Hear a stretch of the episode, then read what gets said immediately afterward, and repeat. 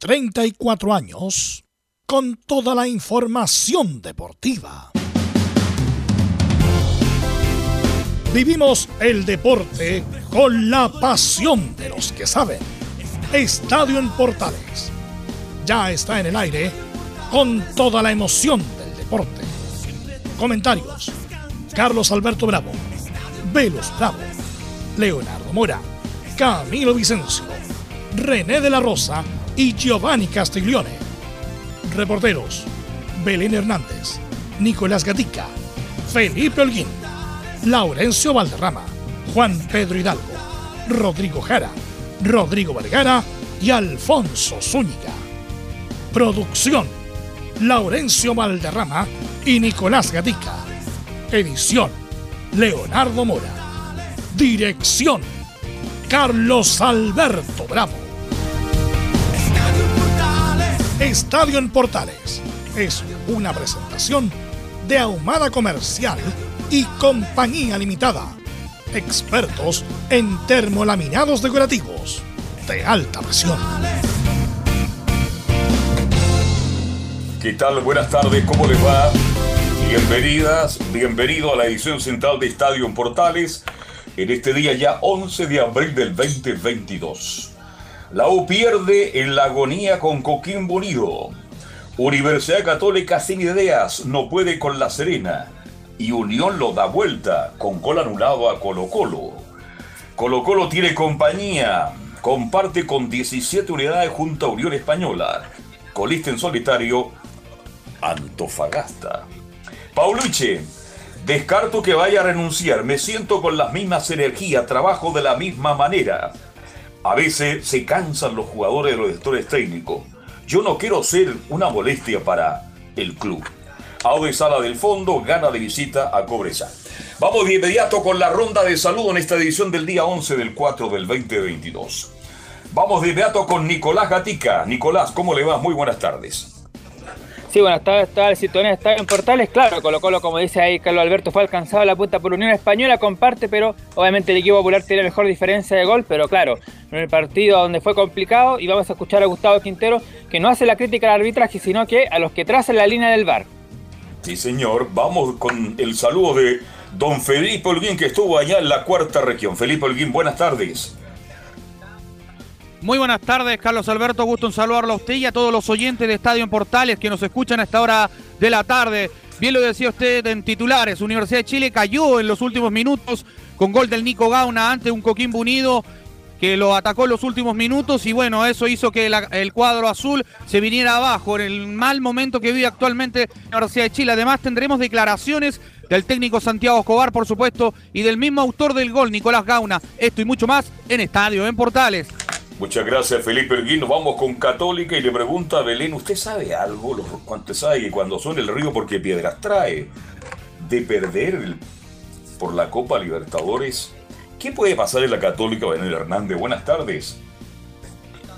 Muy buenas tardes, don Carlos Alberto, y a todos los que nos escuchan hasta ahora. Sí, en, en conferencia de prensa post partido, Cristian Paulucci mencionó que él se siente respaldado todavía por la dirigencia y por los jugadores. Hoy habló Nehuen Paz y también mencionó que están a muerte con el, con el técnico, con Cristian Paulucci.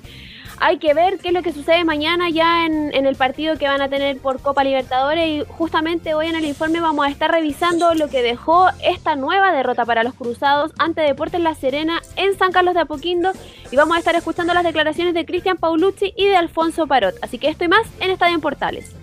Estaremos muy atentos entonces al informe de la Católica y don Laurencio Valderrama nos va a hablar de Audax, del Unión Español y mucho más en la presente edición de Estadio Portales. Laurencio, ¿cómo te va? Buenas tardes.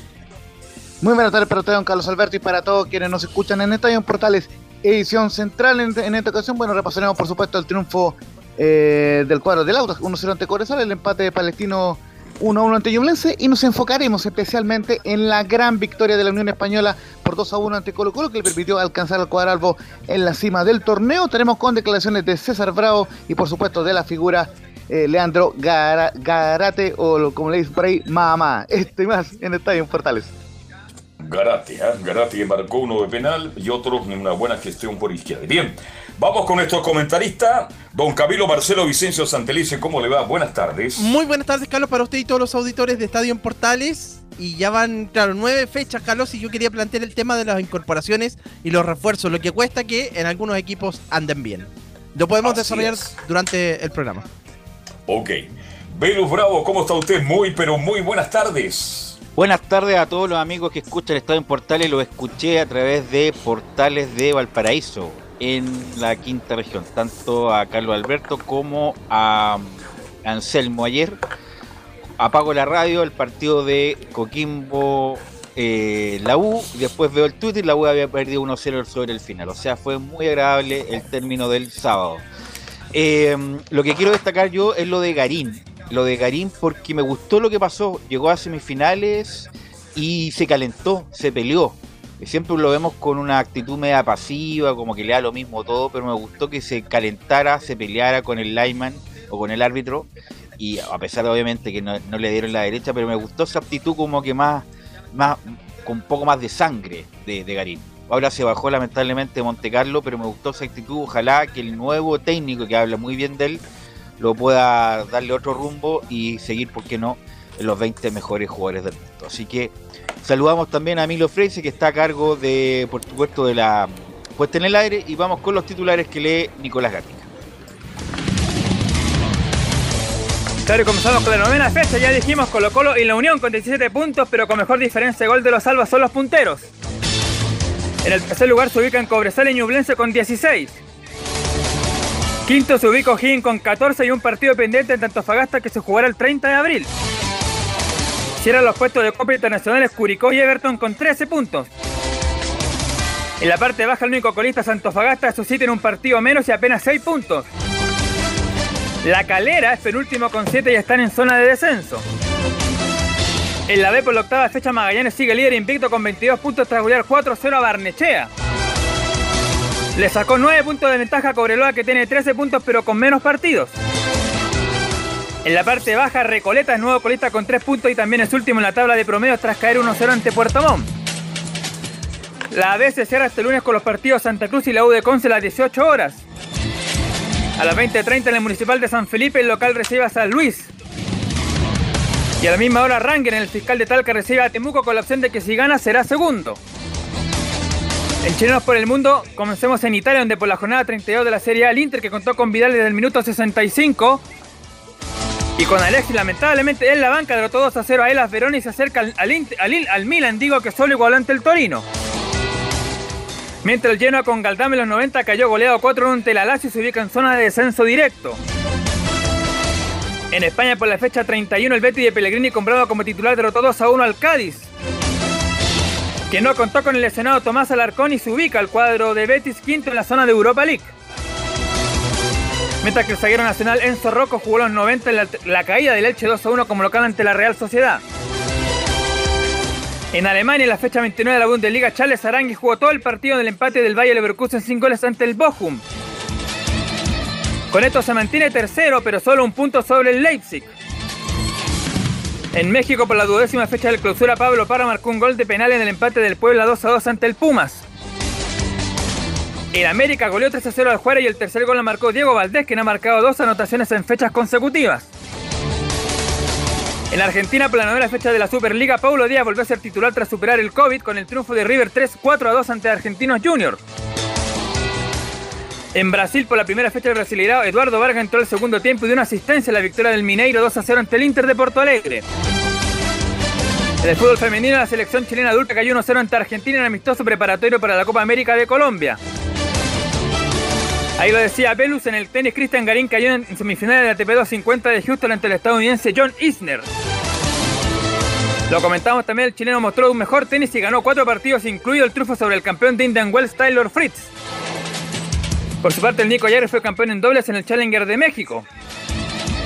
Junto al brasileño Mateo Puccinelli, travesar en 2 el neozelandés Zitak y al francés Eiseric. En el ranking ATP esta semana, Garina apareció 31 y Jarry es uno, de, es uno de Chile en el dobles en el puesto 236. Cerramos con el golf en el Máster de Augusta, donde Joaquín Nima logró su mejor presentación en un Major. El golfista nacional terminó en la posición 35 en el primer torneo grande y apareció top 15 en el ranking mundial. Esto y más en Estadio en Portales. Ok, gracias Nicolás Gatica. Bueno, recién estaba viendo unas imágenes de Marco Paso, para los que tienen un poco más de edad.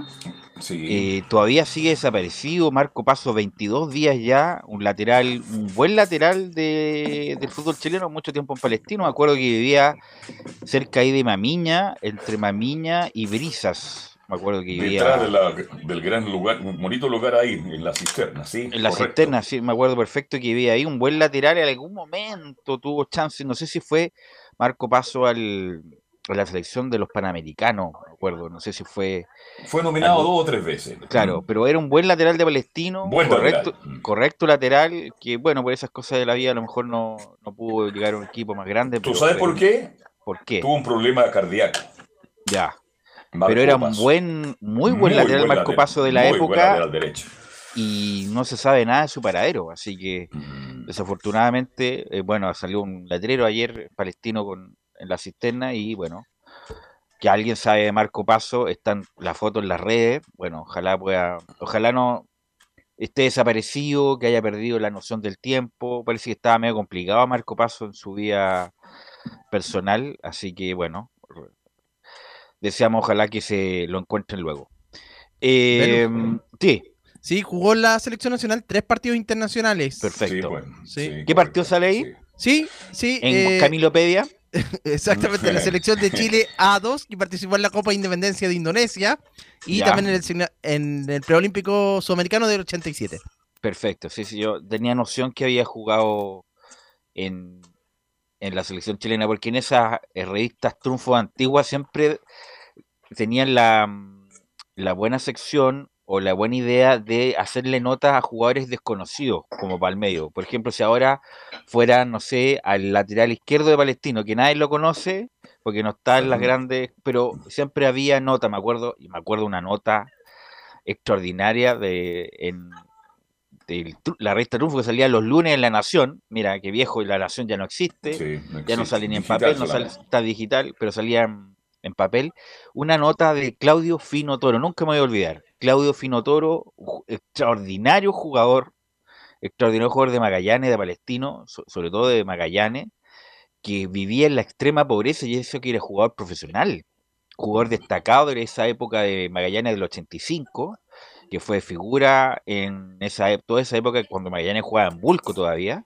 Sí. Y el Fino Toro también fue seleccionado chileno y era muy, pero demasiado humilde eh, el Fino Toro. Me parece que el Fino Toro falleció, eh, pero para las nuevas generaciones era un 8, por eso le decían fino, porque era muy fino técnicamente, era muy bueno, era muy talentoso y vivía en un galpón con cuatro palos parados. con- con- y bueno, y esas eran las notas que daban, me acuerdo, en esa época eh, en la, La revista revista Triunfo. me acuerdo perfecto que era un jugador, era como, no sé, pues, a ver, era como si estuviera jugando, no sé, a ver, eh, Carlos, no, Carlos Villanueva porque jugó afuera, pero un jugador que haya jugado solamente acá, que, que, que juega en un partido, en un equipo profesional importante y que vive en la pobreza, era como, tenía un contrasentido, pero Fino Toro un gran jugador y eh, de esa historia hay muchas en el último tiempo. Ahora no tanto porque los jugadores ganan un mínimo y les permite por lo menos por un tiempo vivir bien. Eh, incluso los que están en segunda profesional. Claudio Toro, que insisto, lo- las nuevas generaciones que está hablando este muchacho, ¿y ¿quién es Claudio Toro? Bueno, véanlo ahí, googleenlo. Claudio Fino Toro, un gran jugador de gran técnica. Bueno, eh, quisiera partir con eh, ir más allá del detalle, que lo vamos a ir del detalle con los informes de Colo Colo y de, de la Católica y la U, Camilo. Y lo dijimos también el viernes que tenía que de- moderarse un poquito Paulucci porque a él lo respalda prácticamente el envión del título, ahora que tuvo cuatro derrotas consecutivas. Obviamente que se a recuperar con la U, que un equipo peor todavía.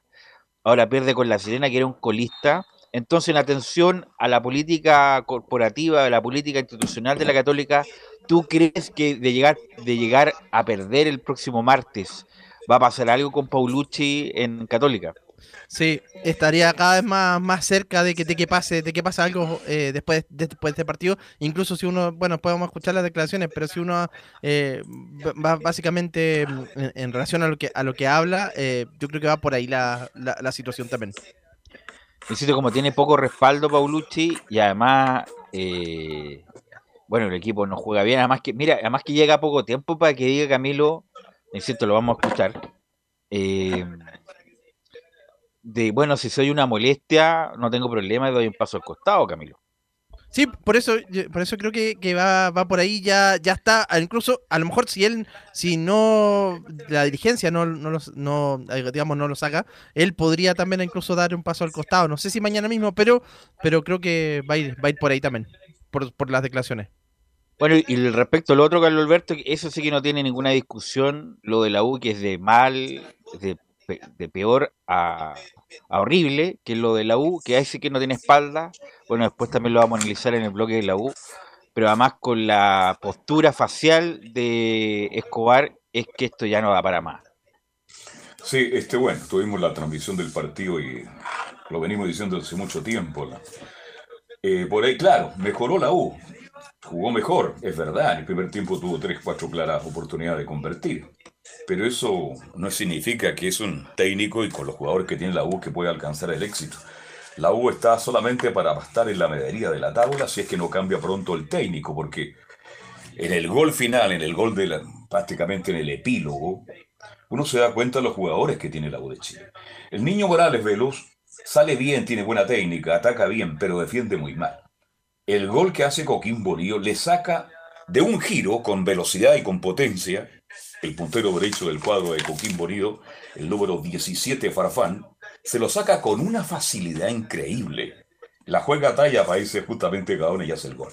Ahora, la U mejor, jugó mejor, pero estaba jugando con el colista, con el colista del campeonato. Entonces, no hablemos tantas, pero yo creo que definitivamente Velus, no sé, ¿qué pensarán los dirigentes en este instante de la Universidad de Chile? ¿Estarán tan comprometidos?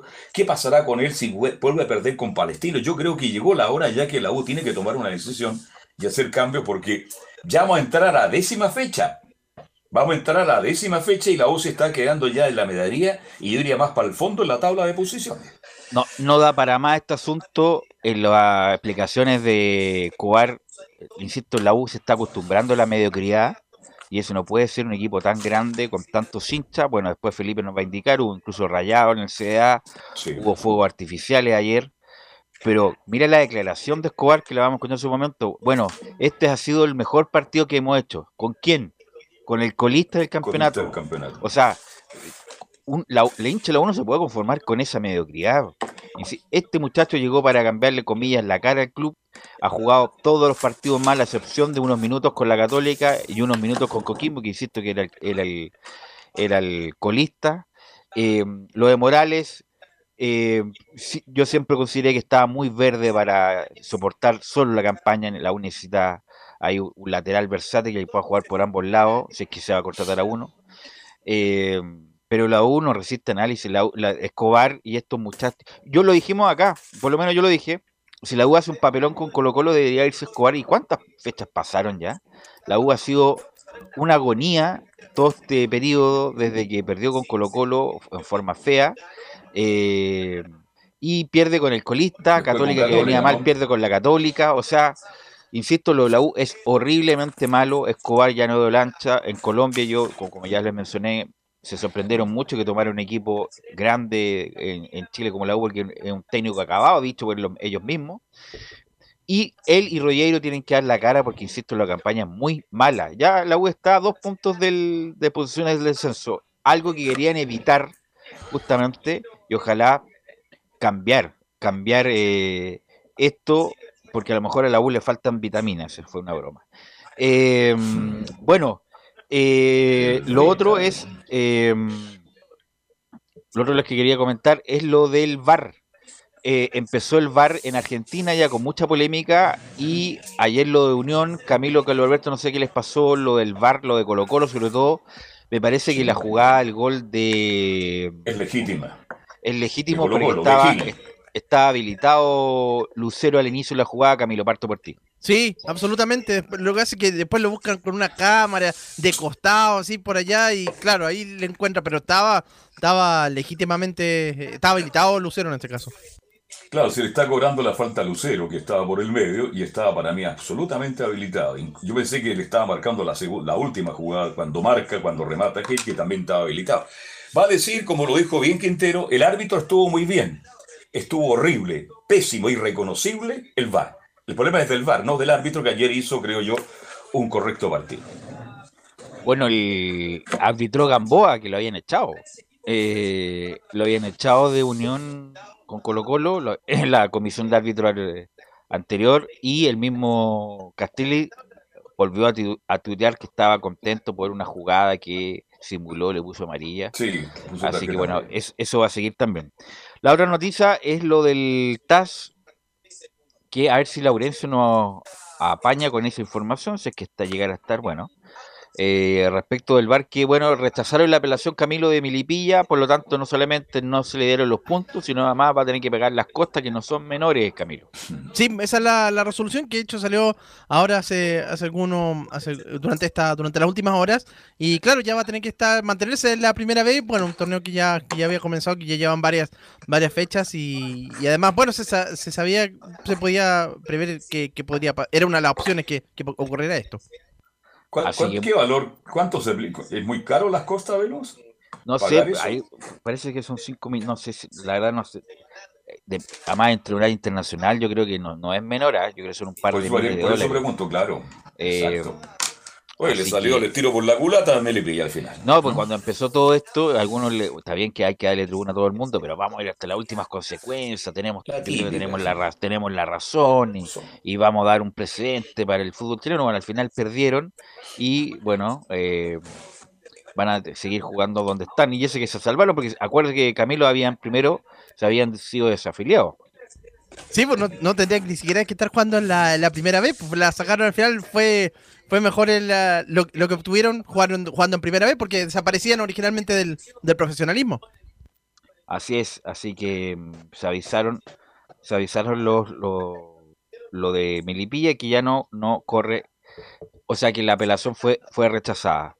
Eh, también, eh, sí, dale, dile, dale. Lo, que deberán pagarle a la NFP, van a tener que abonarle a la NFP una suma de 5 mil francos suizos que son más de 4 mil millones de pesos. No, no, no, no, no, sé si 4 mil. No, no, 4 mil Perdón, 4 millones 383 mil, ahí está. Ah, ahí sí. Sí, sí, perdón, que 4 millones 383 mil pesos, eso es. 4 mil millones. Sí, no, no. Quiebran al tiro ahí los hombres de mi, de mi lipilla. Es 4 millones, ahí está. Así que claro. Eh, quedó fuera entonces lo, lo de Milipilla para el, para el, lo del TAS que ya quedó ya finiquitado, Milipilla, hay, que recordar que incluso habían acusado a la U de dobles contratos, lo de Arias y todo lo demás. También lo de Arias fue bien feo, ¿ah? eh, gran jugador Arias, un buen jugador más bien Arias, y que como quiso manchar o ensuciar toda esa etapa justamente porque no la habían, no la habían renovado. Eh, bueno, el, tenemos Copa Libertadores, Camilo, el día martes. Perdón, le quiero preguntar a los comentaristas, ¿vieron la falta? Porque yo no la vi, ¿eh? este, con Ramírez, el central derecho de Huachipato, con No la vi yo. Ya. Camilo. Sí, yo la vi, eh, Carlos, en la, justamente bueno, en una de las repeticiones, pero sí, fue bastante, bastante fuerte. Van los dos, eso sí, con, con la misma fuerza ahí entre el jugador Adrián Sánchez y Nicolás Ramírez, y ahí le toca justamente la, en la rodilla. Así que bueno, lamentablemente lesión grave. Lesión grave, Nicolás Ramírez, que insisto, era uno de los buenos centrales del fútbol chileno. Eh, si hubiera estado en la U sería el primer central, sin duda. sin duda de todos estos los, los, paquetones que tiene la U en, en, el, en, el, en la saga Bastián, central.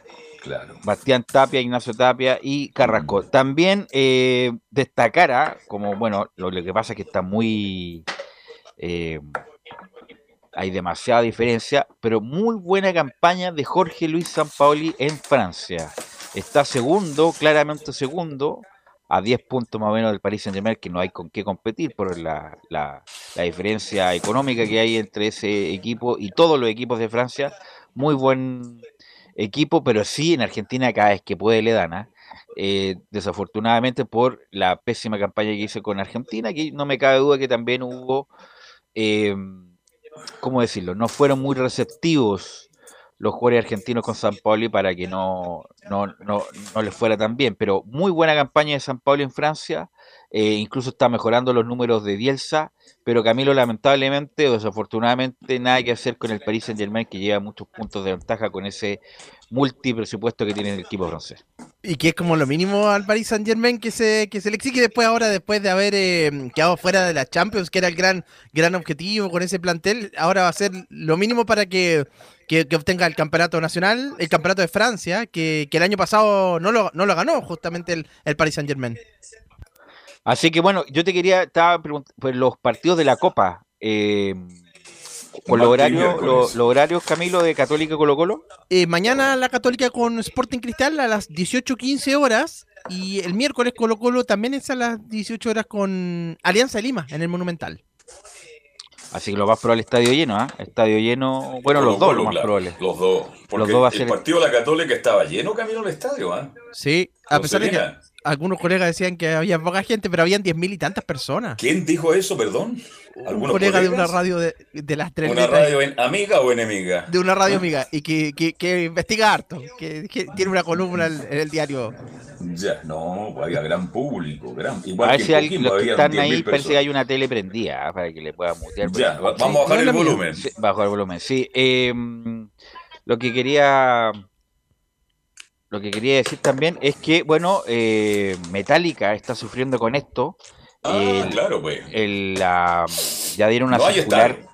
No hay estadio. Aunque quieran, aunque hagamos todo lo, aunque vengan 300 maestros, lo imposible terminarlo en fecha y Metallica que ahora tenían 27 de abril la fecha, no sé para dónde va a tener que irse, dicen que Cerrillo no se puede, eh, que no, no da el tiempo. El eh, Monumental está arrendado, está Just- ocupado. eh, no, el, club, el Monumental está ocupado, va a jugar justamente ese día Colo Colo River. eh, y el Club Hípico tampoco parece que da, da la, la- El la- visto bueno. el vis- no, no, más bien parece que no hay tiempo para armar todo lo que ahí se, se tiene que armar en la, el Club Hípico. Además, el Estadio Nacional es mucho más cómodo que todas esas dos que dije ya. Así que. Y para la U y para la Católica parece que en junio, Camilo, ¿ah? En junio, con suerte, podría ser eh, la entrega del Nacional.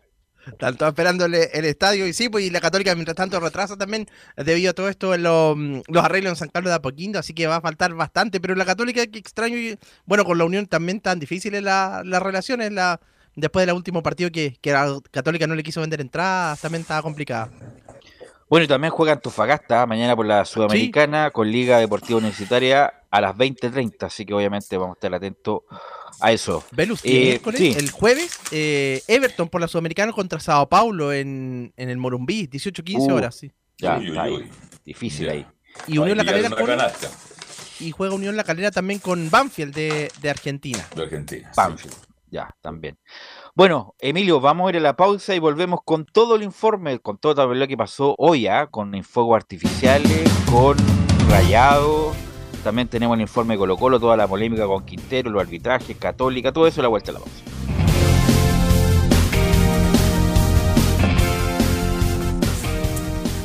Radio Portales le indica la hora.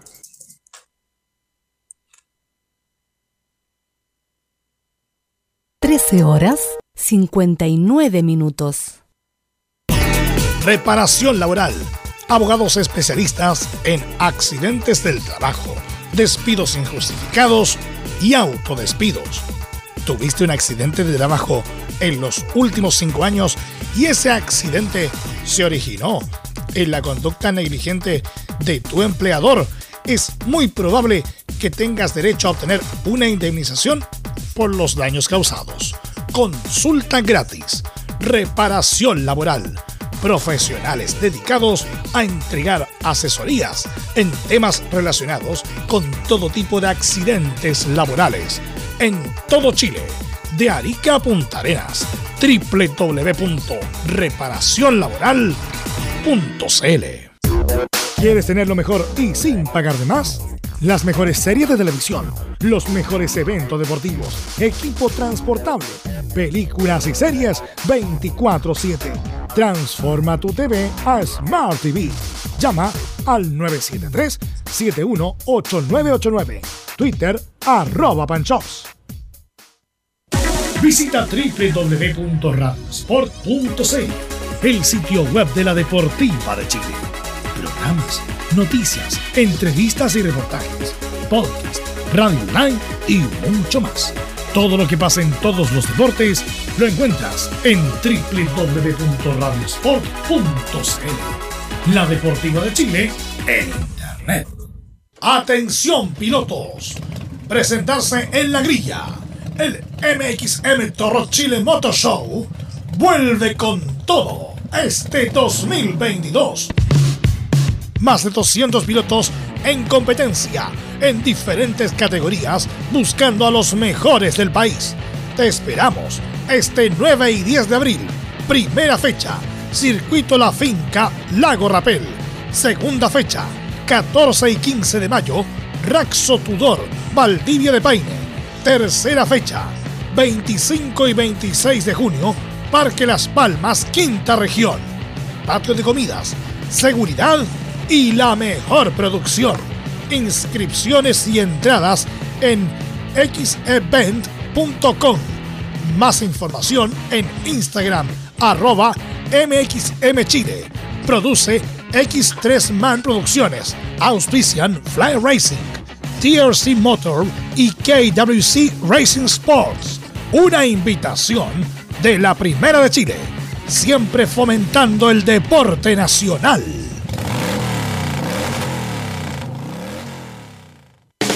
Termolaminados de León. Tecnología alemana de última generación. Casa Matriz, Avenida La Serena, 776, Recoleta. Fono 22 622 5676. Termolaminados de León.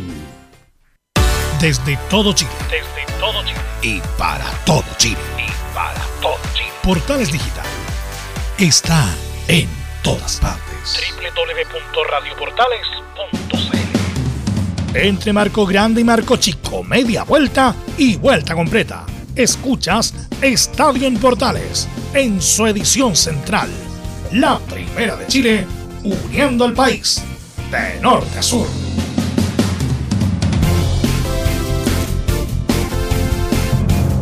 14 horas con 3 minutos, 14 horas con 3 minutos. Tuviste un accidente de trabajo en los últimos 5 años y ese accidente se originó en la conducta negligente de tu empleador.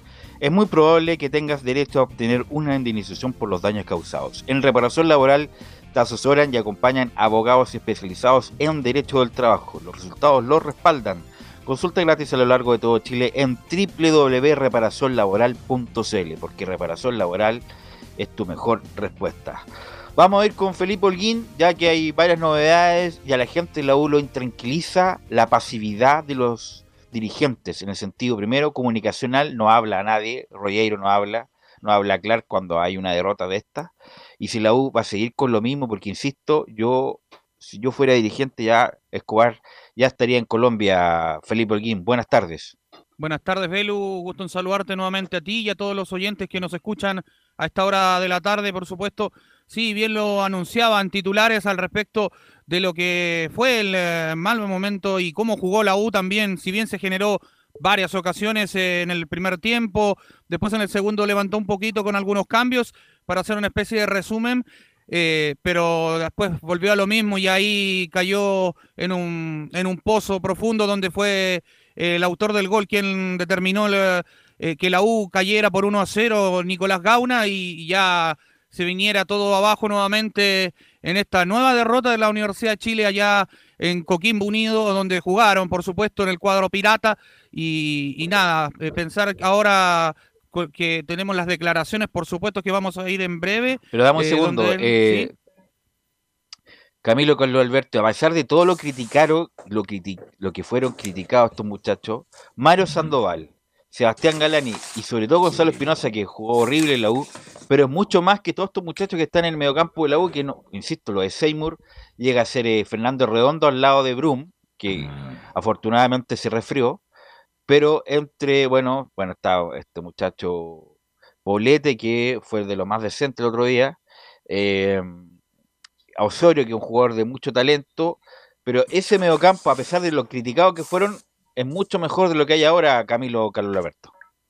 Sí, eh, el otro día veía jugar a Galani también y me, imagínate ahora no tiene prácticamente minutos y, la U, yo me ponía a pensar y la U lo dejó partir a, Galani y el otro quien, eh, ah, y Sandoval que también ha hecho una buena campaña en Curicunido y era de los más destacados el año pasado en la U en, un- en una mala temporada.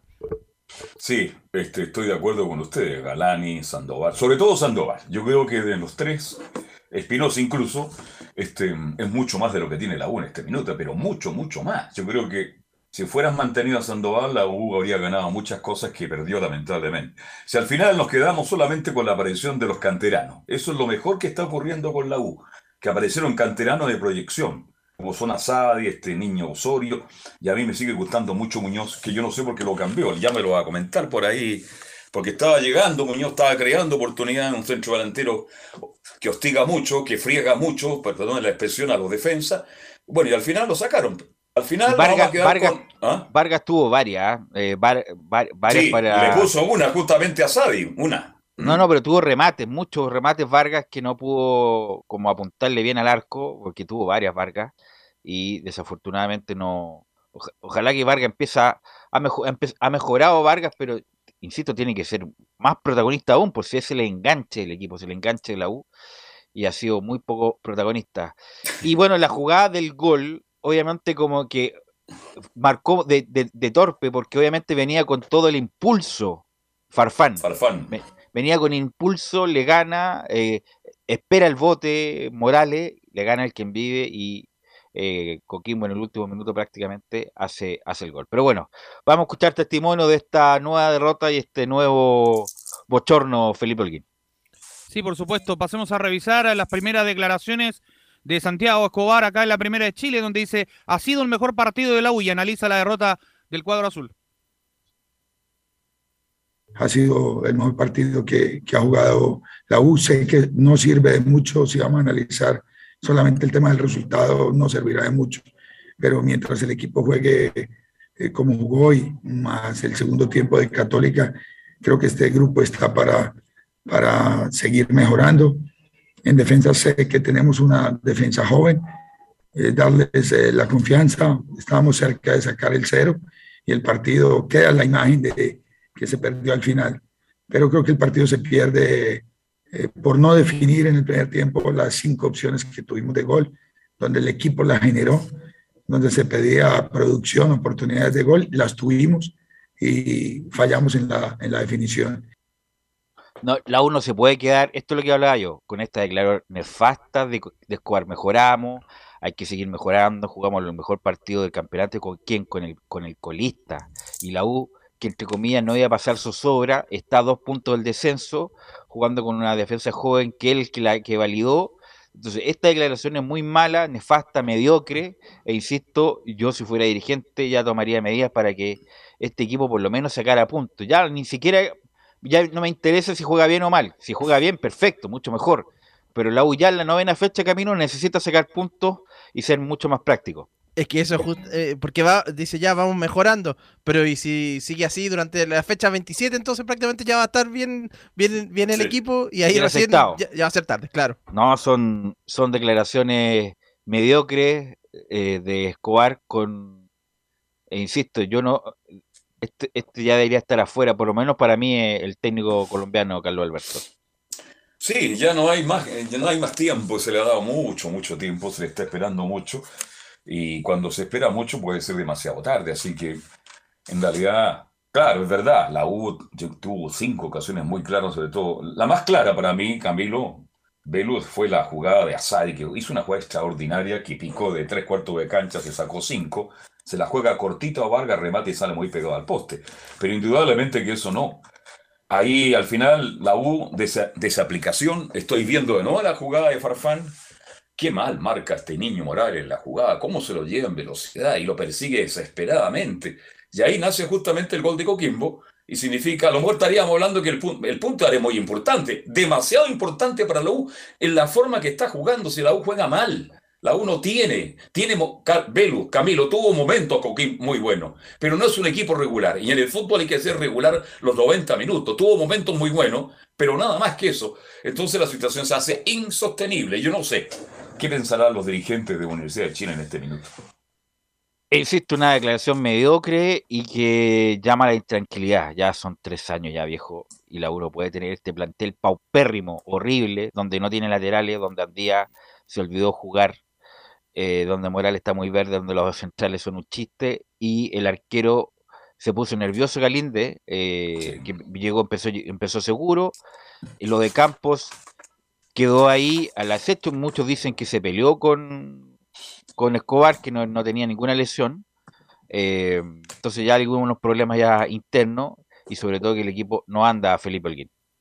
Sí, al respecto de eso, para, para ahí a recalar un poco de, información, Velus, con lo que tú comentabas sobre Cristóbal Campos Veli, eh, por el, este, eh, como nos mandan a nosotros de prensa, como esta especie de flyer, sale que es, tiene una lesión crónica lumbar y de la cadera.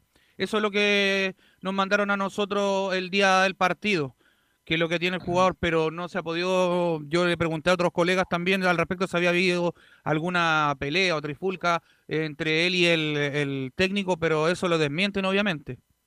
Bueno, si obviamente no está en la, banca, el próximo partido quiere decir que está resentido. Obviamente lo van a desmentir. Cuando uno tiene una lesión crónica, no hay nada que hacer, porque uno tiene que vivir con esa lesión crónica. Eh, si hay una lesión particular, se trata y se recupera, pero cuando una lesión crónica tiene que vivir con ella. Así que es muy raro lo que pasó con, con Campo Felipe Olguín.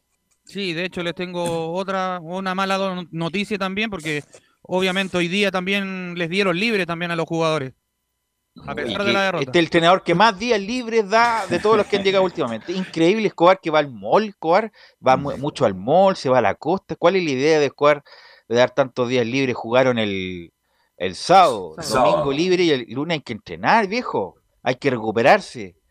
No, bueno, insisto, a lo mejor vive de, otra manera el, fútbol de este muchacho. Eh, sí, y de hecho otra cosa para, para acotarles también, que bueno, ese día que me tocó salir por La Serena, vi trotando a Camilo Moya con otros jugadores también ahí muy relajado antes del partido. Camilo Moya cortadísimo. Sí. Cuénteme. Y, lo otro que también les quería comentar al respecto, que bueno, hubieron incidentes después del partido. Eh, en, el bus de la Universidad de Chile no pudo salir eh, ya después de que se habían ido los hinchas y todo.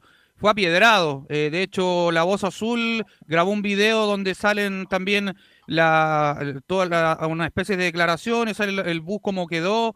Y, bueno, las, las partes de estas de concreto que sacaron, que le tiraron también al bus, pero bueno, yo también pude, estuve ahí también cuando me quedé después que terminó el partido, unos 20, 30 minutos y pude estar ahí con otros colegas eh, conversando, eh, estuvimos hablando con Felipe Seymour también y bueno, eh, ahí aprovechó de sacarse algunas fotos con algunos hinchas que lo estaban esperando, pero... Claro, claro, debe ser porque juega muy bien.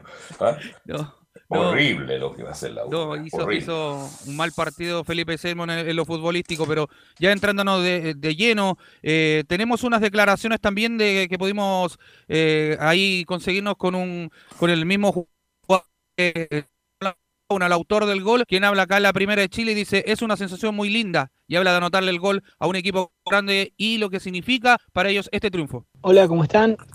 nada, una sensación la verdad que muy linda, algo que, venía trabajando, venía trabajando, trabajando y bueno, gracias a Dios eh, se da la jugada para, para, poder finiquitarla de buena forma y, nada, una sensación muy linda porque más que nada, más allá del gol, eh, son los tres puntos importantes para nosotros que veníamos eh, buscándolo constantemente, así que, que, nada, una alegría enorme en lo personal y en lo grupal, la verdad que, que muy muy contento. Y, y nada, el plantel la necesitaba, necesitábamos todo esta victoria, creo que desde, desde el primero al último, así que, que nada, contentos y, nada, pero bueno, ya pasó y ahora hay que pensar en lo que viene, ¿no? Ahí estaban las declaraciones de Nicolás Gauna, el autor del gol, quien entró en el segundo tiempo para darle la victoria al cuadro pirata. No, insisto, eh, es tan malo lo de Brum, lo Álvaro Brunes he visto video y, secuencia que llega a pasar como si que si fuera, estuviera bien. Moya cortadísimo, y esos son los volantes centrales que tiene la U. O sea, un, un fiasco. Arriba ya, arriba tiene a, a, a Palacio, que en algún momento va a jugar, Ronnie Fernández, eh, Franco Lobo, que está cortado, y Junior Fernández, que la verdad no le, no le, entrega un balón a nadie. Están los dos muchachos, que es la, es la ilusión y la esperanza que tiene la U, Osorio Sadi, eh, Poblete, correcto jugador, eh, y, el arco está cubierto también, pero el resto, la verdad es, patético, y e insisto, la U tiene un plantel mal conformado de discretos jugadores, pero por lo menos debería llegar un entrenador que les pueda sacar rendimiento y ser pragmático para el momento que la U sacar puntos, porque si no la U nuevamente va a estar en la penúltima o en la antepenúltima fecha eh, sacando la calculadora a ver qué, qué, rivales qué, qué, resultados le pueden favorecer para no quedar en esa zona. Así que... Velus, ¿y eso se podría corregir con esos tres refuerzos en, en algo del, del, a mitad de año? Un sí, en julio, en junio. Sí, en julio. Un sí. central urgente. Sí. Un central urgente, o dos incluso. Eh, un volante central urgente. Eh, y bueno, y el resto ya con, con un eso. lateral. Velus. Son tres o no? Son tres. Son tres, son tres. Ya yo Hablan traería de, dos. De cuatro. De cuatro refuerzos se habla para la. Porque, ahora entre... periodo de porque Daniel junio. González es juvenil todavía, me parece. Sí. El, el, de Wanders. Ya, si fuera así, perfecto. Yo, yo traería dos centrales, el volante central y un lateral izquierdo. Eh, y el resto de la U yo creo que se puede batir. Pero insisto, lo de la U llega a ser. Eh, es patético lo de la U, insisto, es patético. Eh, incluso, yo jamás pensé que iba a decir esto, pero incluso el plantel del año pasado, con todos los problemas que tuvo, yo creo que es mejor que el de, que este, el, de, sí. el de este año, donde metió mano Rollero, que la verdad ha sido. Yo, yo lo defendí en qué sentido, más que Rollero, más bien el, el, concepto de gerente deportivo, más bien el darle tiempo para que trabaje. Pero si tú haces este tipo de trabajo y el, equipo anda tan mal como ahora, no resiste tu trabajo, porque tiene que ser por lo menos de la media para arriba. Y aquí es de la media para abajo. Entonces, ¿cómo voy a defender tu trabajo si trajiste jugadores como Ignacio Tapia, horrible? Trajiste a Carrasco, que un año y medio que no juega. No trajiste laterales, ni, ni, por derecha ni por izquierda. No traj, trajiste el quinto volante central que estaba en la lista, horrible. Entonces, imagínate, trajiste un, un técnico que estaba en un equipo chico como Ecuador y que hace 10 años que no gana nada. Entonces, bueno, también hay problemas del, del gerente que trajeron eh, el señor Rollero, que había muchas esperanzas con él y desafortunadamente, a pesar de todos sus números, lo del Excel y todo lo demás, no han dado para nada bien, Felipe. Sí, ya para darle un poco la bajada y cerrar el, el informe del día de hoy. Oiga, pero ¿qué pasó con los rayados hoy en la mañana? Cuénteme. Sí, eso, que, eso quería, quería iba ya. a apuntar justo para allá, Carlos. Eh, bueno, ya. tras los malos resultados que hemos venido hablando a lo largo de los informes y, y, de esta pésima campaña de Santiago Escobar al mando del cuadro azul, bueno, se generaron una serie de rayados en contra del DT de la Universidad de Chile, Santiago Escobar, y del presidente de Azul Azul, Michael Clark. Y, y, y esto fue en la noche en el Centro Deportivo Azul. Y, y, es por eso que piden, en una salían eh, renuncia a Escobar, en otra también salían, en, entre otras palabras, eh, que dé la cara Michael Clark.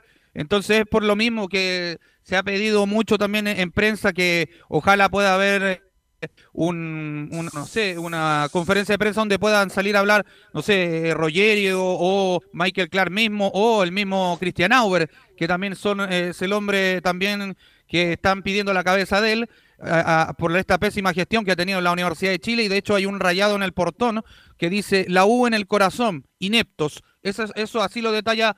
Eh, también hubieron fuegos de artificio donde también mm. se manifestaron.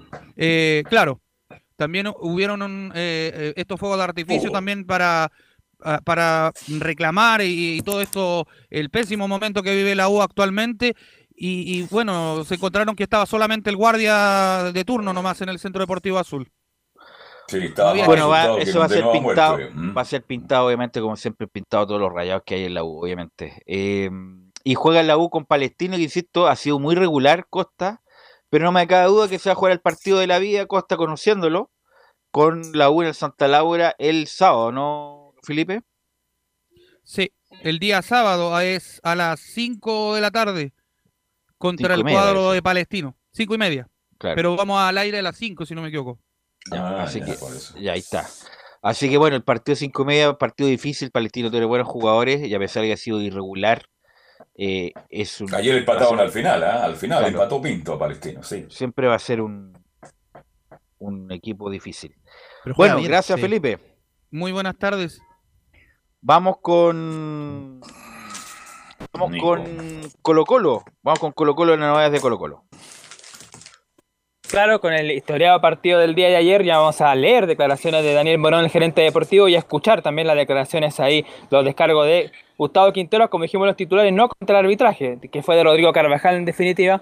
Eh, y dijo obviamente que no el arbitraje, sino que las líneas del VAR. Eso hace la crítica eh, Quintero en el partido de ayer y también en otros partidos, por ejemplo, habla de ejemplo cuando en el 2019 Colo Colo 2020 peleaba también por el, por el descenso, dice que también hubo harto error ahí con el tema del VAR. Además, en el partido de ayer, bueno, se dieron varias cosas. Colo Colo cortó su racha positiva de cinco triunfos entre el torneo nacional y la Copa de Libertadores, que había comenzado con la goleada ante la Universidad de Chile y había terminado con el triunfo 2 a 1 ante Fortaleza en Brasil. Y también Unión Española cortó tres años después de haber perdido. La última vez que le había ganado Colo Colo a la Unión Española fue el año 2018, que ganó 3 a 2 en esa oportunidad donde Tobías Figueroa en dos oportunidades y un jugador que está a la obra, Israel Poblete, marcaron los goles para el cuadro hispano y para Colo Colo lo hizo Esteban Paredes y también el de uruguayo eh, Octavio Rivero. Y había sido expulsado en ese partido Matías Saldivia. ¿Qué tiene que ver ahí Matías Saldivia? Que también jugó en el partido de ayer frente a Unión Española y fue bastante criticado por los hinchas. Incluso ya están pidiendo que para el día de miércoles juegue uno de los Gutiérrez acompañando al Peluca Falcón. Recordemos que Emiliano Mora está suspendido por su expulsión ante Fortaleza.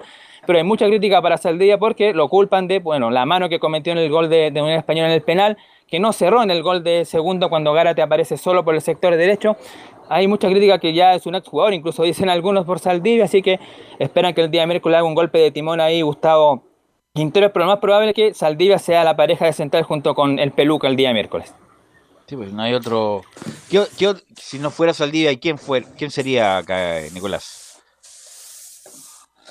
Hay Daniel Gutiérrez o Bruno Gutiérrez o un juvenil uruguayo que se llama Saldivia con ese, pero No, pero quizás Gutiérrez. Bruno No, Gutiérrez. Gutiérrez que sería el más. Daniel, Daniel el central. Porque Bueno, Bruno es sí, lateral. El pelado, el pelado es bueno, me acuerdo el Gutiérrez, pero obviamente Sí, si no estaba a jugar Saldivia, que tiene trayectoria independiente, que no, insisto, al- a Saldivia le falta ritmo. Si uno, uno se pone con, con- cuando juega. Y Saldivia no ha jugado, ha jugado muy poco. Entonces, bueno, es un gran desafío para él jugar este partido Saldivia, que insisto, ha tenido lesiones, pero graves, muy graves en poco tiempo. Y obviamente que le está pasando la cuenta y eso y el poco ritmo que tiene. Ahora, ¿por qué Colo Colo no fue capaz de sostener? Porque el primer tiempo Colo Colo lo ganó bien, lo manejó bien, pero el segundo tiempo Unión Española lo pasó a llevar. Unión fue mucho más en los segundos 45. Yo estoy de acuerdo con, eh, con Quintero que critica al VAR, no al árbitro, porque Carvajal lo hizo bastante bien en el día de ayer. Pero también ya me está molestando que se queja de todo Quintero. Vale decir, Quintero cualquier cosa se está quejando y tiene un tremendo plantel. Parece que ayer el equipo no lo paró bien y le está pasando la cuenta esto de hacer planteles mixtos cuando los equipos chilenos participan en torneos internacionales. Entonces, yo creo que ahí a lo mejor eligió mal también ayer por Camilo Vicencio. No sé si usted vio el partido. Sí, parece que mal. Hay un jugador, eh, solo quiero destacar lo de Carlos Villanueva. Bueno, ya lo hemos, lo hemos comentado, pero este es uno de los que de los que rindió. Pero a propósito de los refuerzos que yo planteaba, tampoco anduvo bien en Zavala el, el pri- el primer tiempo. Así que parece que esto es de idea de los equipos mixtos, justamente Carlos, no, no, no da, parece en realidad. No, pues igual Nicolás. que a Paulucci con Católica no le salió la apuesta, a Colo Colo tampoco hubo ocho cambios con respecto al partido frente a Fortaleza, la formación fue esta, Cortés que se repitió, Bruno Gutiérrez que no es lateral, o sea es lateral pero más por la izquierda que por la derecha, Emiliano Amor con Matías Saldía que ya dijimos fue criticado, Daniel Gutiérrez que tampoco es lateral y jugó en esa zona, ahí la duda que se hace mucho por qué no jugó eh, Jason Rojas, de hecho se le iba a preguntar a él Tino Quinteros pero por tiempo dijeron que solamente iban a hacer tres preguntas, no se aceptó más, así que no, no se supo qué pasó ahí con el lateral.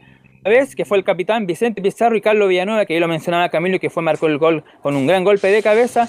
Y arriba, claro, Marcos Volados, Cristian Zavala, que también no hizo buen partido. Y aquí hay un hombre que también, como es Bruno en la Universidad de Chile, aquí en Colo Colo, Cristian Santos, el venezolano, que definitivamente no, no anda. Fue titular y no tuvo ninguna posibilidad. Y Lucero, que tuvo pocos minutos, participó en el gol mal anulado a favor de Colo Colo. Oiga, lo de Rojas me preocupa, ¿por qué no jugó? ¿Estará lesionado? Esa es la pregunta que hago yo, eh, Nicolás Gatica. ¿Está lesionado Roja el lateral derecho? Eso como le decía que no pudimos eh, consultar ayer, que teníamos justamente como pregunta ahí en Estadio en Portales para el técnico colocolino, pero que como dijeron ahí por tiempo, solamente se, aceptaron tres preguntas y obviamente las preguntas se dieron vuelta entre el análisis y las críticas, que eso fue lo que habló Gustavo Quinteros, que lo vamos a escuchar en estos momentos, claro. Tenemos las declaraciones de Quintero, vamos a dejar para el final en texto lo que dijo también el gerente deportivo Daniel Morón. Pero escuchamos la primera de Quinteros, que dice, el partido se definió por una línea que hace el VAR y que no se sabe si está bien o mal. Yo creo que se jugó muy bien desde el comienzo. Creo que tuvimos más posibilidades nosotros que el rival. eh, y el partido se definió por una línea que hacen esta gente del bar que no se sabe si está bien o está mal. Porque para ellos estaba bien y para nosotros estaba mal. Entonces, eh, y la estuve mirando 10 veces a la jugada y la verdad no sé, no sé cómo miden, pero bueno, ahora nos tocó a nosotros ser perjudicados, lamentablemente, como otras tantas veces el año que peleamos ahí abajo. Pero de todas maneras, estoy conforme con, el- con todos los que jugaron, con el equipo que inició, con, lo que, con el que terminó jugando. Así que eh, los goles del rival fueron un penal muy, muy tonto que, hacemos eh, y un, una jugada igual que la nuestra, nada más que para ellos estaba habilitado y para nosotros no. Claro, también hubo crítica ahí, en la- en la- o mejor dicho, hubo duda en la jugada de Unión Española si arranca habilitado o no Bastián Yáñez en la génesis de la jugada, porque no es Karate el que estaba adelantado, sino que era Yáñez el que mete el centro, el que estaba habilitado según las líneas del VAR, como se vio en el partido ayer. Para mí, totalmente habilitado. Gol legítimo en Española y el pase de Mende, ¿ah? Porque Mende hace la pausa, espera. No sé si está, por- no sé si ¿Ah? está habilitado, ¿ah? El brazo Para mí está de habilitado. Mm. el brazo de Bastián Yáñez está como esa línea, esa línea no me dice nada, Camilo, eh, porque para mí está como centímetro, son escasos centímetros, para mí que está el brazo un poco adelantado. No sé Sí, qué le parece también- a ti, Camilo. Sí, también queda, me, queda la, me queda la duda ahí en, en esa jugada, pero como- pero sí, claro, destacar lo, de, lo del pase de, de, mm, justamente de, de Méndez, Ford- Méndez. Méndez, sí. Pero claro, Que queda la, la duda. Hace la pausa, pasa que este muchacho es rápido y le, le mete el muy buen pase. Y además, también, me imagino la polémica es de Nicolás Gatica por el gol anulado a, al- a Gil. Claro, la posición de Lucero, que es el, él es el que está adelantado cuando Lucero habilita ahí por el sector izquierdo a Costa primero y después Costa le da el pase a, Gil, que remata cruzado la posición de adelanto de Lucero, en la que se discute, la que le parece que estaba, la línea estaba justamente mal tirada. Esa es la crítica que se hace. La segunda de Quintero que tiene que ver ya un poco con la rotación, que también se le consultó esto de, los equipos mixtos y todo eso.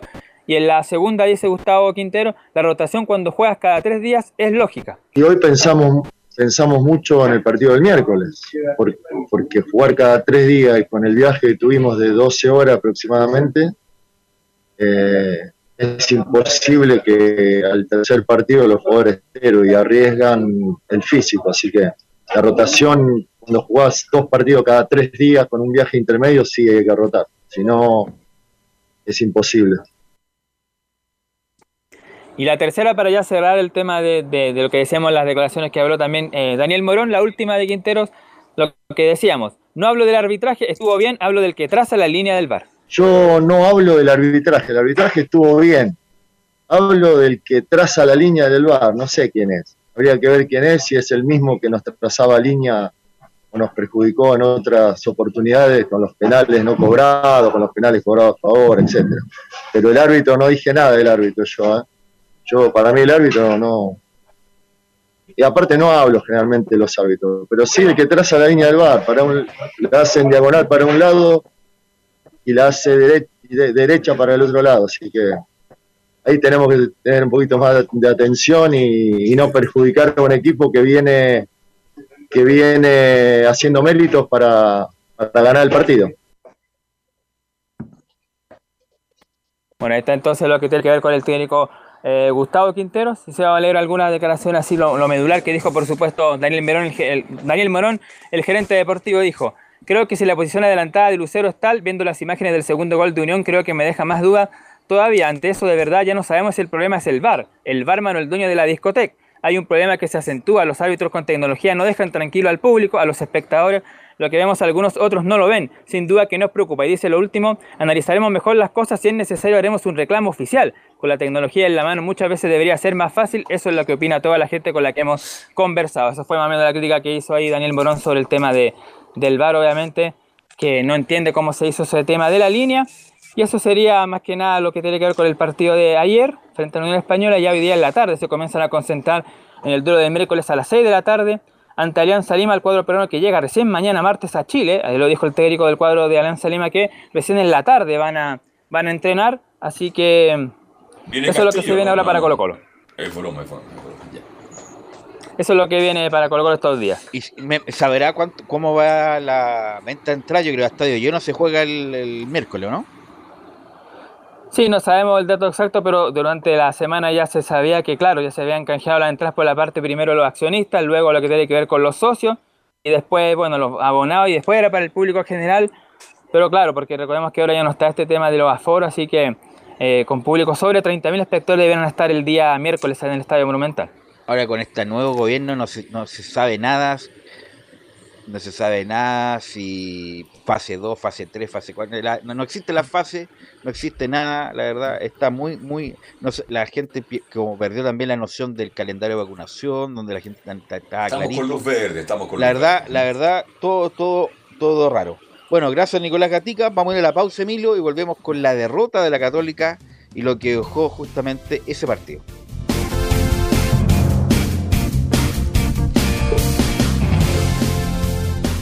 Radio Portales le indica la hora.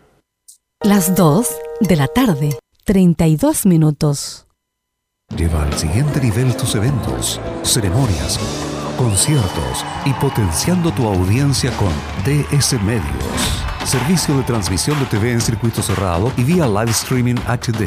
Tecnología de punta y un equipo profesional nos permiten realizar transmisiones sin cortes y con la más alta calidad. Cotiza ya ingresando a www.dsmedios.cl. Visita www.radiosport.cl, el sitio web de la Deportiva de Chile. Programas noticias, entrevistas y reportajes, podcast, radio online y mucho más. Todo lo que pasa en todos los deportes lo encuentras en www.radiosport.cl. La Deportiva de Chile en Internet. Atención pilotos. Presentarse en la grilla. El MXM Toro Chile Motor Show vuelve con todo este 2022 más de 200 pilotos en competencia en diferentes categorías buscando a los mejores del país. Te esperamos este 9 y 10 de abril. Primera fecha, Circuito La Finca, Lago Rapel. Segunda fecha, 14 y 15 de mayo, Raxo Tudor, Valdivia de Paine. Tercera fecha, 25 y 26 de junio, Parque Las Palmas, Quinta Región. Patio de comidas, seguridad y la mejor producción. Inscripciones y entradas en xevent.com. Más información en Instagram arroba mxmchile. Produce X3 Man Producciones. Auspician Fly Racing, TRC Motor y KWC Racing Sports. Una invitación de la Primera de Chile. Siempre fomentando el deporte nacional.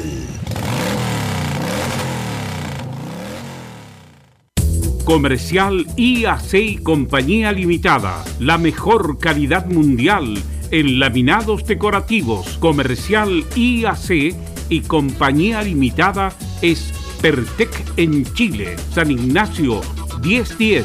Santa Rosa 1779, Avenida Mata 446 y Portugal 501. Comercial IAC y Compañía Limitada es Pertec en Chile.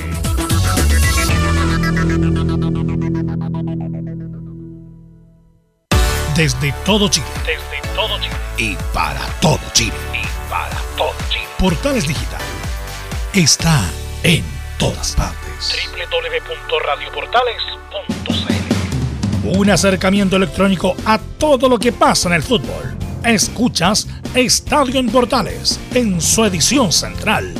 La primera de Chile, uniendo al país de norte a sur.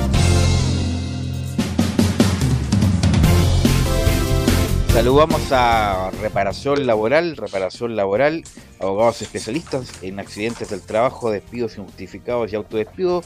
Consulta gratis en todo Chile en reparacionlaboral.cl. Bueno, y el que estaba en una crisis también, a pesar de haberle ganado la U, bueno, que la U no es, ninguna medida, la verdad, eh, es la Católica. Es la Católica que uno de los colistas, la Serena, que a mí me venía muy complicado de la mano de Ivo Basay, le gana la Católica Belén Hernández y pone eh, también en tela de juicio a su técnico Paulucci, Belén. Sí, muy buenas tardes, Velus. Muy buenas tardes a todos los que nos escuchan a esta hora. Claro, como bien lo decías, la Deportes La Serena había ganado solamente un partido y eh, fue justamente de visita ante Huachipato y ahora sumó su segunda victoria no consecutiva porque había perdido ante el Everton en la fecha que recién pasó, pero sumó su segunda victoria Ivo Basay en lo que va de, de este campeonato, justamente ante un equipo que que no, no, no fue protagonista, si bien el partido no se dio eh, como de muchas ocasiones para Deportes La Serena, tampoco fue así para, para Universidad Católica, no pudo proponer los centrales y la defensa en general de, de la, de, de, la Serena, ¿no? Dejó pasar a, a, los, a, a los, a los delanteros de, de, la Universidad Católica, que, que fue eh, Bruno Bertichotto y fue Diego Valencia en esta oportunidad. Recordemos que la formación que, que paró Cristian Paulucci ante los papayeros fue totalmente diferente a lo que veníamos viendo en cuanto a esquema y también a, a, los nombres, porque fue el único que se repitió, fue Sebastián Pérez en, en el arco, lo demás fueron 10 cambios que, que presentó el, el, técnico Paulucci con, con Raimundo Rebolledo, con Germán Lanaro, Tomás Astauroga, Cristian Cuevas, también estuvo Sebastián Galani, Ignacio Saavedra y Yamil Azad, y, eh, Diego Bonanote también que ahí formaban un rombo con, con, en el medio campo, y en ofensiva con Diego Valencia y Bruno Bartichotto, que Bruno Bartichotto fue al que más buscaron en, en ofensiva para, para, poder abrir el marcador en este partido, pero eh, no quedó cómodo el jugador, eh, se, se, se, cayó en, en alguna oportunidad muy cerca de, del área chica para, para poder concretar. Y no, no se vio bien tampoco a, a Diego Valencia, no, no se mostró tan, no tuvo mayores llegadas. En, en, la primera, bueno, fue el minuto 24 donde, donde la, la, Serena abrió el marcador. Fue justamente después de un tiro libre que, que hizo Leonardo Valencia. Humberto Suazo recuperó el balón eh, de, sobre Diego Bonanote y ahí le hizo el centro donde Marcelo Herrera estaba sin marca y puso el, el 1 a 0 para, para los papayeros. En el minuto 73 ya eh, fue en el, en, el, en el segundo tiempo donde Marcelino Núñez le hace una falta ahí en el área a Santiago Hugo Núñez. Hugo Núñez. Jugó, jugó en el segundo ah, tiempo. Es que como no, no lo vi, oiga, lo estoy escuchando atento con atención su, su narración, su relato de los hechos ocurridos, pero la Católica perdió la línea futurista como que Vicencio, si la Católica tampoco está jugando. Y, son los mismos jugadores. ¿Qué pasó ahí? ¿Qué, ¿Se gastó la presencia de Paulucci?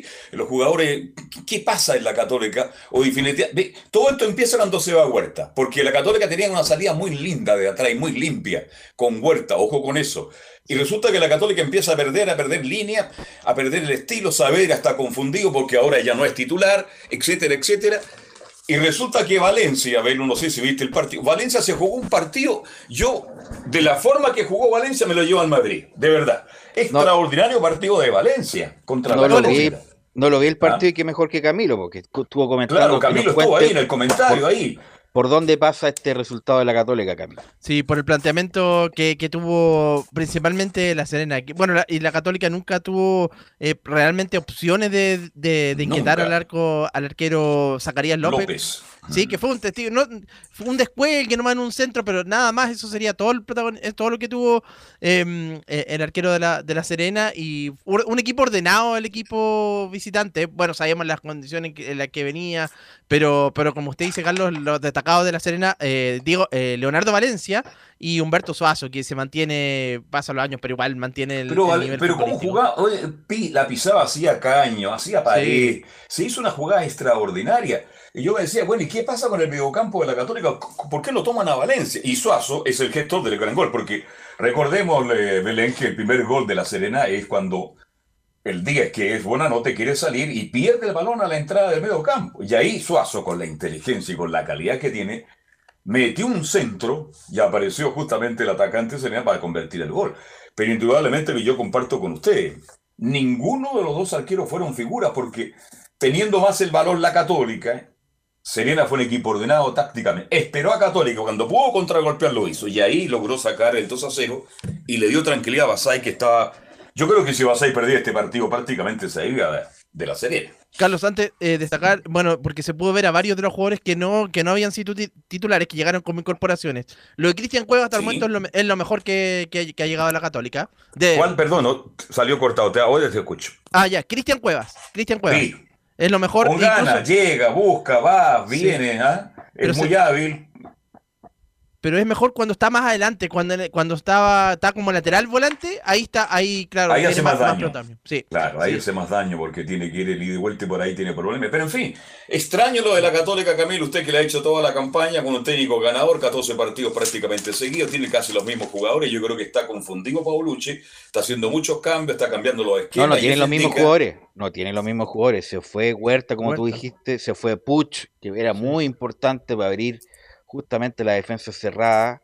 Eh, fue en salida, ya no es protagonista. No, ya, Eh, ya no, ya. Saavedra no es, bueno, está con problemas físicos, a veces juega, a veces no. Eh, Marcelino Núñez, que era titular, ahora no, está jugando, ju- jugando muy poco. Eh, y todos los refuerzos que llegaron para hacer soporte de la campaña, la verdad no han sido soporte, Camilo.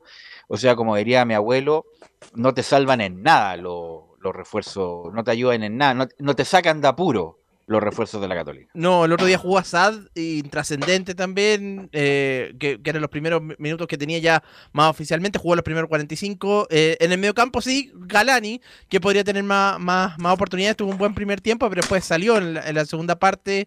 Pero el único hasta el momento eh, es Cristian Cueva, y el otro ya, eh, si, si Orellana no juega ahora, que estaba citado, no va a tener, no va a tener minutos con Paulo, sí, por lo menos. Belén. Sí, claro, como, como bien lo, lo mencionaban ustedes, claro, ahí tuvo en, en la, en la banca de suplentes, tuvo a, lo- a los titulares, estuvo a Fernando Sampedri, estuvo Fabián Orellana también, que no ingresó, que fue el único jugador junto a Nicolás Peranich que no sumó minutos. Eh, también estuvo Gonzalo Tapia, Juan Leiva, Alfonso Parotti y Marcelino Núñez, que todos estos ingresa- ingresaron, y menos Fabián Orellana nuevamente, que, que se pone en, en la palestra ahí, que fue convocado, pero no, no, no ingresó en, en, en el segundo tiempo.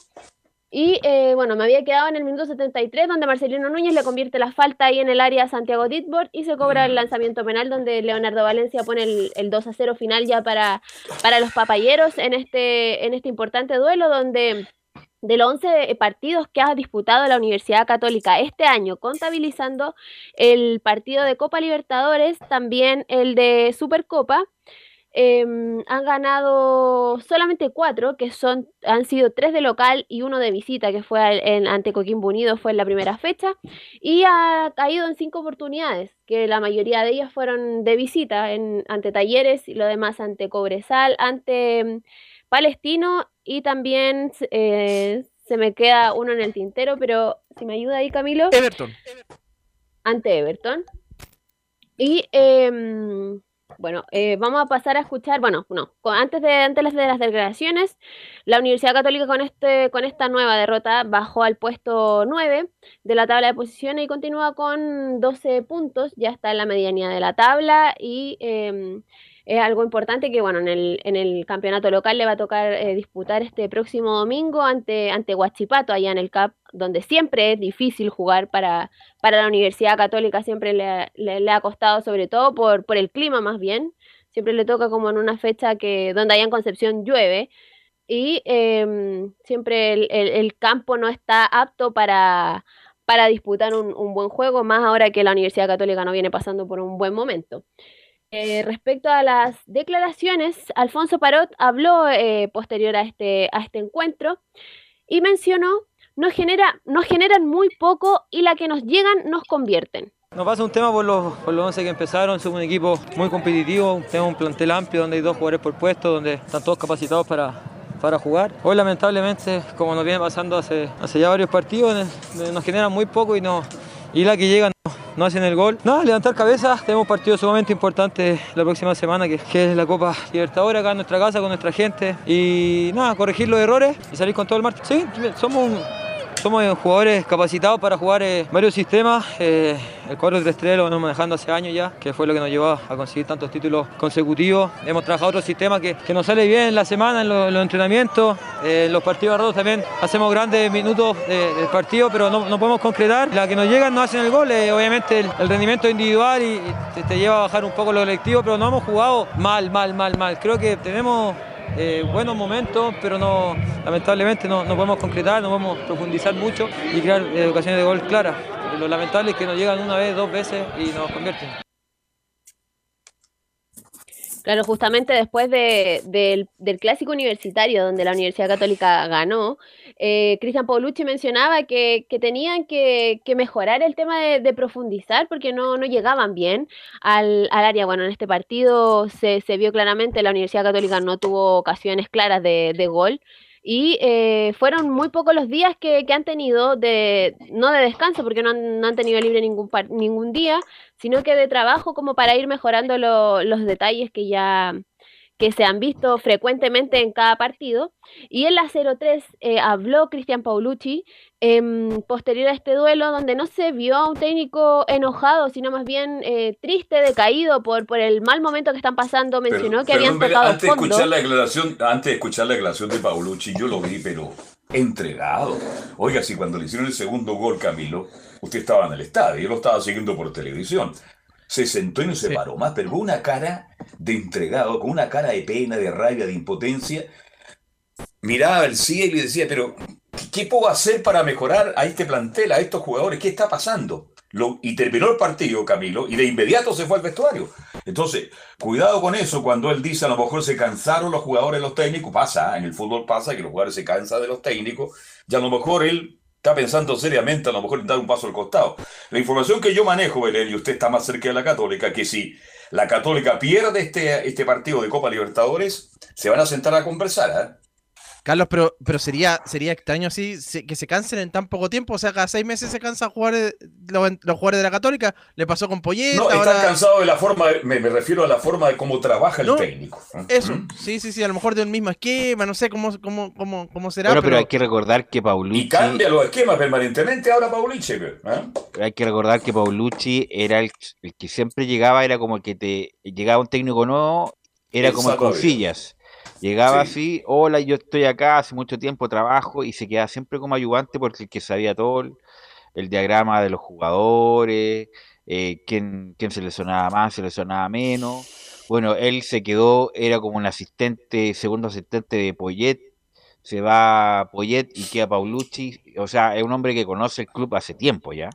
Pero el punto es que eh, se agrandó un poquito, ¿ah? ¿eh? Que se agrandó un poquito Paulucci, como que eh, se aceleró un poquito con algunas declaraciones fuera de lugar y ahora que le está yendo bien, como no tiene respaldo, bueno, si es que llegara a perder a lo mejor el fin de semana, sería todo Paulucci en corte y emotiva ceremonia Belén. Claro, justamente el eh, tema de si, si gana o no el, el, partido de mañana, que es por Copa Libertadores, y eh, caen ante Huachipato, tampoco puede dejar eh, de lado la Liga Nacional, porque recordemos que su principal objetivo, el principal objetivo como club, es el pentacampeonato histórico. Entonces tampoco es que yo creo que van a ser los dos partidos fundamentales, porque de ganar mañana no creo que, que se sienten a conversar ya, sino que más bien ya el partido ante, ante Huachipato para ver qué sucede ahí, porque tampoco es que, pongan solo suplentes, eh, jugadores que no frecuentan en, la titularidad eh, por el campeonato local, siendo que quieren llegar a ser pentacampeones. Entonces es algo igual eh, difícil. Y respecto a, a, lo que mencionaba don Carlos, eh, la Cristian Paulucci mencionó, yo no quiero ser una molestia para este club. Sí, yo me siento con las energías. Nosotros entrenamos de la misma manera que entrenamos el año pasado, que ganamos 14 fechas seguidas. Eh, pero bueno, a veces, a veces eh, los jugadores se cansan de los entrenadores eh, y bueno, suele pasar. Entonces yo quiero ver eh, qué, qué, qué, qué, pasa, Eh, quiero hablar estos días a ver qué pasa para ver cómo continúa esto. Yo no quiero ser una molestia para, para este club. Respecto a si se siente, se siente respaldado o no por parte de los jugadores y por parte de la dirigencia, también post partido mencionó Paulucci, me siento respaldado por los dirigentes y por los jugadores. Por los dirigentes, por supuesto que sí, y por los jugadores también. Esa pregunta yo creo que hay que hacérsela a ellos, es lo que yo siento. El día que yo dije la otra vez, el día que yo sienta que no estoy respaldado por los futbolistas o por la dirigencia, eh, tomo el bolso y me voy a mi casa. Hoy en día me siento muy respaldado. El tema es que la- la- las cosas no se dan y hay que buscarle la vuelta para solucionar esto rápidamente, porque si no se nos alejan los rivales y quedamos lejos de los objetivos. Yo creo que si ganábamos hoy, que era nuestro propósito, y ganábamos el martes, estábamos en carrera en los dos torneos. De esta forma eh, se van alejando los rivales, se hace todo más difícil, el jugador va perdiendo confianza, la gente sin paciencia, con razón, tiene toda la razón del mundo de estar enojado, tiene toda la razón del mundo y me hago cargo de todo lo que está pasando. El hincha de Católica está enojado, me siento responsable, el principal responsable acá soy yo, de todo lo mundo, y, y bueno, eh, quiero ver a una Católica jugando como terminamos jugando el año pasado. Bueno, y justamente se le consultó hoy en conferencia de prensa Nehuen Paz cómo veía a- al técnico. Pasa. Lo, ¿ve- ¿usted ha visto jugar a Paz, Velu? Lo dije antes que llegara. eh, Incluso de Oye, una descripción del de los últimos tiempos de Paz que ha jugado muy poco. Entre Muy Tapia y Paz, no sé con cuál me quedo. ¿ah? Muy poco, la verdad, deja mucho que desear Camilo este muchacho pasa. Sí, es, le- es lento también ahí en, en la jugada del gol de Talleres de Córdoba. ¿Cómo se lo llevó el, el enganche que le hizo y lo dejó? Bueno, eh, Sacaron sentado en la tribuna. ¿eh? exactamente, sí, sí. Muy Se lento. comió la mague, el enganche. No, de verdad que. Ve, la Católica tampoco ha, ha estado acertado con los refuerzos, entre comillas, con los jugadores que trajo. Belén. Sí, respecto a, bueno, al, al tema que tocaba Don Carlos, eh, como volvió a la titularidad Germán Lanaro, se vio un poco más seguridad en el fondo con, con Germán Lanaro ahí en el, en el fondo y probablemente mañana también sea titular ante mm, Sporting Cristal. Y respecto a lo que mencionó Nehuen Paz, eh, ¿cómo veía el técnico? ¿Cómo, eh, bueno, posterior a esta, a esta nueva derrota, eh, mencionó, nosotros estamos a muerte con él? Eh, sí, a ver, después de- del partido del otro día tuvimos dos días de trabajo y él, y él se lo ve con la misma gana, con más ganas todavía, para poder revertir esto. Nosotros estamos a muerte con él, como te dije antes. Él ha hecho muchísimas cosas importantes por este club. eh, así que nada, eh, seguimos trabajando, pensando en el partido, como ya, como ya hablamos antes, del martes, de mañana, hacer un gran partido y empezar a salir de esta situación que, que, que este equipo no está acostumbrado. Así que nada, la cabeza está puesta en eso, estamos todos juntos, un, grupo- un grupo eh, muy unido desde los jugadores, el cuerpo técnico, eh, dirigente, y eso está en nuestra cabeza, el partido de mañana y todos los objetivos que tenemos por delante. Ya para ir eh, finalizando, lo, extra futbolístico que se vivió el, el sábado fue un, un incidente que tiraron eh, un pedazo de concreto a, a la cancha de, de, de San Carlos Debería haber Apoquindo. Debería Sí, haber se- sanción porque he hecho grave. Deberían citarlo a declarar eh, este miércoles al Tribunal de Disciplina y podrían ser sancionados y esto podría resolverse antes del, del clásico ante Colo Colo, así que probablemente puede que se juegue sin público, pero podría la Universidad Católica apelar y se podría atrasar todo aquello. Se juega con Recordemos público que-. Recordemos que también está eh, citado a declarar eh, la Universidad Católica para por el tema del minuto de silencio, por los cánticos en el minuto de silencio por don. Leonel Sánchez. Y también recordar que mañana la Universidad Católica a las 18.15 horas eh, recibe a Sporting Cristal por el, por el grupo H de la Copa Libertadores y mañana vamos a estar revisando todo eso. Ok, gracias Belén, muy amable. Estaremos atentos, obviamente. Buenas Vamos tardes. con Laurencio. ¿Estará por ahí Laurencio, no? Mm, no sé. Camilo no está con usted. No, por acá no está. No. Por acá no está. Y acá tampoco Ahí está. está. Ahí, está. está. Ahora sí. Hola, ahora sí Lauren. se Hola, conectó muchacho. Laurencio Valderrama. Laurencio, ahora es todo suyo. Sí, muchachos, eh, bueno, eh, justamente comentarles lo que ocurrió con la Unión Española, victoria 2 a 1 ante el cuadro de Colo Colo, eh, ya, lo, ya lo decían ustedes en cuanto al lado de Colo Colo, todo, toda esta apuesta que realizó Gustavo Quintero por ocupar un, un, plantel alternativo, pero el cuadro de la Unión por lo menos pudo aprovechar esa situación y, revertir un, mal primer tiempo y poder ganar el partido en el segundo con el ingreso de Leandro Garate, un jugador que recordemos estuvo en Coquimbo Unido, un, hombre que eh, fue fundamental para esta eh, eh, victoria del. Primero con un gol de lanzamiento penal y luego con una acción. A ver si te puedes mover, Laurencio. Ustedes, Laurencio eh, hay un tema con el, con el bar ahí. Lo. Laurencio, Laurencio, querido, si te puedes mover porque se escucha robotizado tu voz. Tu mágica voz se te escucha robotizado. ¿Ahora sí me escucha bien? Dale nomás. Ya, entonces, claro, eh, justamente, bueno, eh, eh, la única que vamos a escuchar hoy es la de Leandro Garate, que quedan pendientes la de la de César Bravo, pero como les decía, lo más importante en el caso de, de lo que fue este partido de, la Unión Española es que el elenco hispano no solamente logra un segundo triunfo consecutivo, sino además eh, tiene eh, esta particularidad de que llega a la punta eh, de la tabla y deja, empieza a dejar atrás de alguna forma este mal momento recordemos, eliminado de la, de la, de la Copa Sudamericana y con un segundo triunfo consecutivo y además eh, eh, logrando tal vez el triunfo más importante del año porque eh, había perdido ante los otros equipos grandes, así que en ese sentido, por lo menos muy bien para el cuadro de, de, de, César Bravo, que, que, además tiene esta particularidad de que en su momento estuvo bien cuestionado por haber sido eliminado de la Copa Sudamericana, que el año pasado era interino y ahora logra esta victoria que, entre otras cosas, hay, varios temas. la primera vez que Unión Española marca dos goles en el año. Leandro Garate la primera vez que marca dos tantos en la Unión Española. También recordemos que venía solamente de marcar un tanto en Copa Sudamericana y uno en el torneo nacional. Y además eh, esta particularidad de eh, cortar el invicto de Colo Colo, que venía cinco partidos sin perder, o eh, bien, digo, cinco partidos sin perder de Colo Colo. Ah, así que vamos a ir en breve con la declaración, no sé si la tenemos ahí, Emilio Feza, con Leandro Garate, quien justamente habla de que en, la transmisión oficial fue, recordemos que no hubo conversación de jugar de Colo Colo, sí de, de la Unión Española, nos comenta Leandro Garate, en la transmisión oficial sirve el triunfo y es una linda competencia, jugamos ante un gran equipo.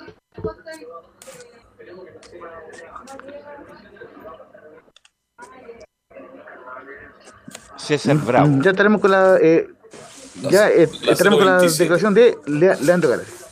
Ya estaremos con la declaración de Leandro eh, Garate y y, por supuesto, muy muy importante lo que se viene el partido para Unión Española. El día viernes ante Deportes de La Serena, por lo menos, eh, puede dormir como líder invicto, como líder del cuadro de la Unión Española. Ahora sí, vamos eh, con la declaración de Leandro Gárate. Sirve el triunfo y es una linda competencia. Jugamos ante un gran equipo.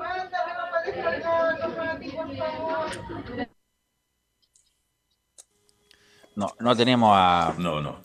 Está en un jardín infantil, parece Laurencio, ¿no? A César Bravo.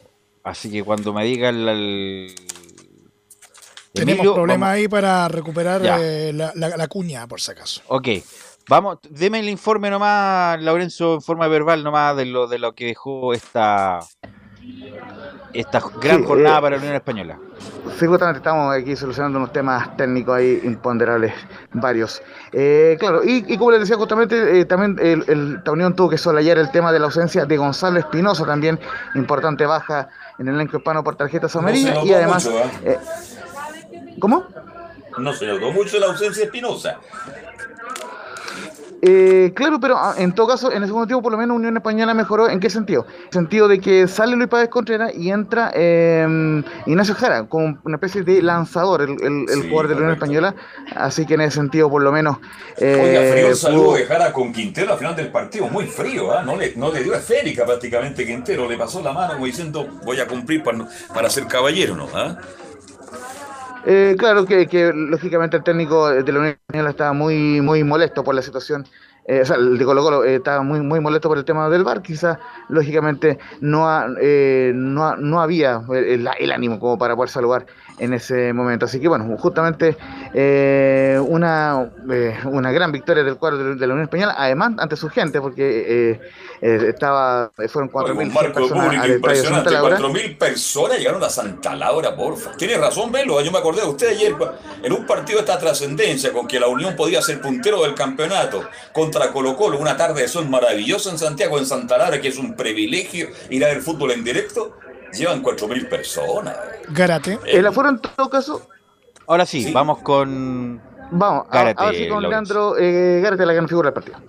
Buenas noches. Eh, mucho sirve mucho, hay que seguir. Estamos llegando a mitad de camino, seguimos, seguimos trabajando, tenemos que trabajar eh, los errores que tenemos, que, que, no nos conviertan, pero bueno, es más fácil yo creo corregir los errores ganando que, que cuando perdés. Sí, no, bueno, dentro del plantel hay una, hay una competencia muy buena, hay, muy buenos jugadores, está, en mi puesto está con él y está Jaime. Eh, la verdad que trato de hacerlo bien cuando me toca y apoyar cuando no me toca, así que ya le digo, es una, es una competencia difícil y trato de hacerlo mejor día a día. Sí, bueno, la intención era ganar, eh, hacernos fuerte de local.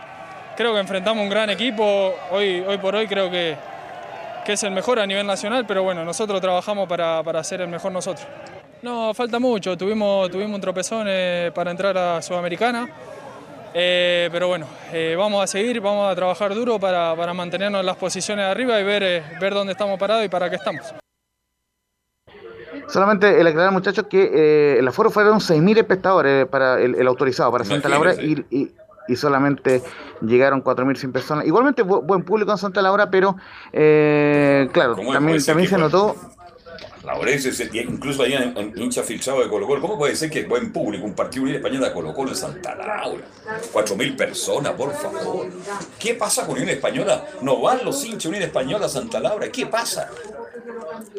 No, no, eh, eh, me refiero eh, me, me, refiero que es un buen público porque obviamente fue más gente de la que va tradicionalmente a los partidos de la Unión, que son 1.500, 2.000 personas, pero lógicamente uno hubiera esperado más gente, por lo menos unas 10.000 personas por un partido tan importante como ante Colo Colo. así que ya, ya, estaremos ampliando en estas próximas ediciones y cuando la luz nos respete. Muchas gracias. Muchas gracias. Saludos a la okay, gracias, gracias Laurencio. Antes de irnos, se encuentra en estado crítico el exfutbolista Freddy Rincón, sufrió un accidente en ah. Colombia, vimos el video también. Eh, se encuentra en estado crítico luego de sufrir un accidente de tránsito con un taxibús en Cali. El recordado Freddy Rincón que hizo un gol a Alemania en Italia 90 y porque primera vez en su historia Colombia pasaba a octavos de final, jugó en el Real Madrid, uno de los hombres históricos de esa selección Colombia, está en estado crítico, así que desde acá, por supuesto, le deseamos lo mejor. Gracias a todos los que participaron. Gracias, Emilio, por la puesta en el aire. Nos encontramos mañana en otra edición de Estadio en Portales.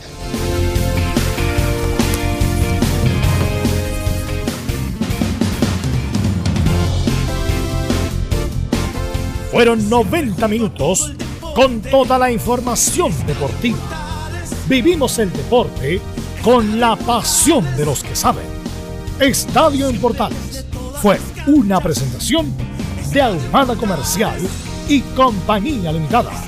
Expertos en termolaminados decorativos de alta presión.